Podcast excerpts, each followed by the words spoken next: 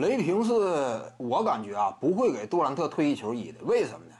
这个事儿很简单啊，就是至于你一支球队的文化来讲，或者说呢，至于你今后啊教导其他的年轻球员这个角度来讲，你一旦给杜兰特这种履历的退役球衣啊，会让你这支球队非常难堪呐。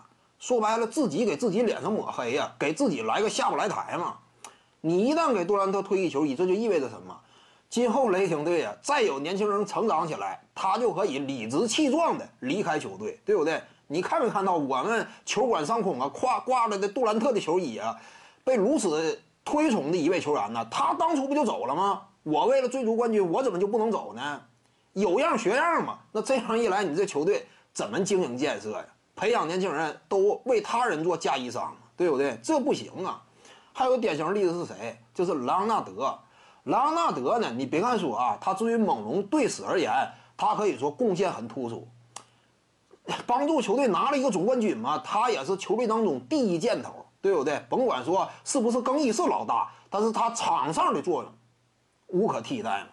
之前如果说是德罗赞在的话，战斗力层次呢跟莱昂纳德比确实有差距，但是猛龙队也不会给莱昂纳德退役球衣，这是个大概率事件。他会给沃瑞退役球衣。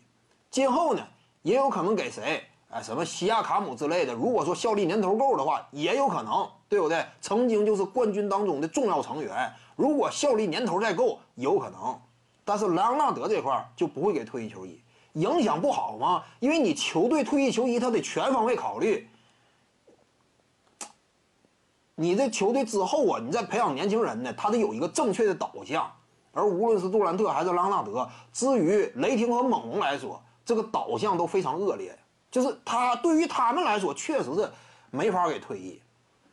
徐静宇的八堂表达课在喜马拉雅平台已经同步上线了，各位观众要是有兴趣的话呢，可以点击进入到我的个人主页当中，在专辑页面下您就可以找到它了。